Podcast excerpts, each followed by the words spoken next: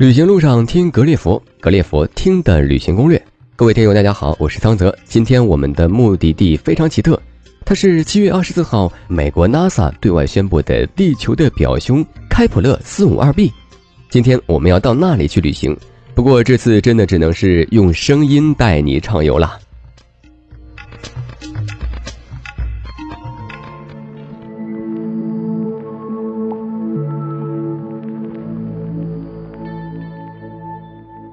从小我就向往浩瀚宇宙的神秘与神奇，它是《星球大战》里天行者与绝地武士光剑飞舞出的绚烂星光，也是《星际迷航》里梦幻飞船天马行空的飞跃纵横，而勇敢美丽的莉亚公主更是那个时代全世界的女神，而那部来自星星的你更是激起了我对浪漫星空的爱情遐想。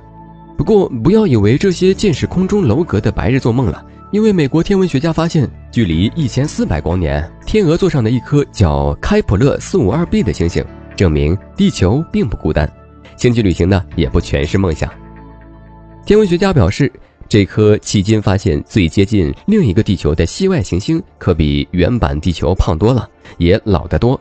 它的直径比地球大百分之六十，有六十亿年历史，比四十五亿年地球还多十五亿年呢。自身公转一圈是三百八十五天，非常接近地球的公转周期。开普勒四五二 b 的恒星比太阳要大百分之十左右。开普勒四五二 b 到自己那颗恒星的距离跟地球到太阳的距离相同。开普勒空间望远镜发现，四五二 b 从它的恒星上接受的光和太阳光类似，理论上可以供植物进行光合作用，也基本确定有液态水存在的可能，从而奠定生命存在的基础。四五二 b 是否有生命，我是不知道了。不过既然可以住人，自然就适合旅行了。当年哥伦布发现美洲前，那里也只是一块只有饮血如毛的野人游荡的新世界，只不过是几百年间，那里就成为要挤破脑袋申请绿卡才有资格待下去的乐土。或许这次开普勒望远镜开启的，将是人类历史上另一个大航海时代吧。不过可惜。梦想好伟大，事实却总有点残酷。航天器飞行场不像机场那么好找，即使你像美国那个老富翁那样有钱，可以搭俄罗斯的火箭上天，只怕也活不起，因为地球距离那儿有一千四百光年，光速是三十万公里每秒，现在人类的火箭技术速度是每秒十七公里，如果要从地球出发到达那里，也要超过一亿年以上。何况你想想，如果真的可以到。美国人早就自个单干了，何必把花好大一笔钱才研究出来的成果同大家分享呢？明摆着是美国佬在炫富嘛。不过不要紧，当年哥伦布是代表西班牙探索美洲，最后那里却成了英国人的地盘。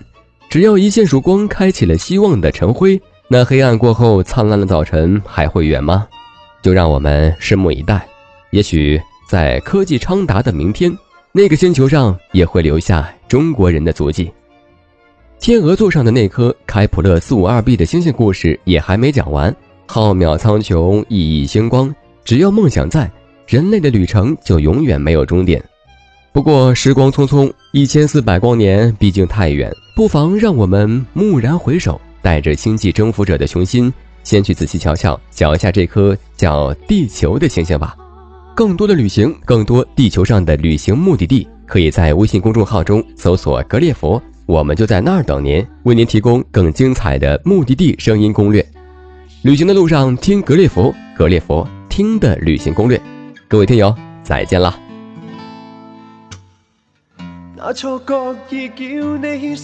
心机。你眼内怎跟他去比？你说每句对我太是假不菲，每句话都深刻处起。曾想着离开地球多避，凌空飘浮。月到你，回忆曾相遇之地，从不求相影之期，人怎能贪婪滋味？谁可能否定？分离，这叫错判，哪有对哪个不起？牛顿都记，找不到自己。爱上你，我为何仍还依不己？吞对换，将心扉关闭起。情愿凌乱埋没，才没人料到。豁出去担当角色，才误为骗徒。对你痛快唱出，盼你和应到。曾想像逃出地，求躲避，凌空飘浮。念日记，回忆曾相遇之地，从不求相认之奇，人怎能贪路之味？谁可能否定？play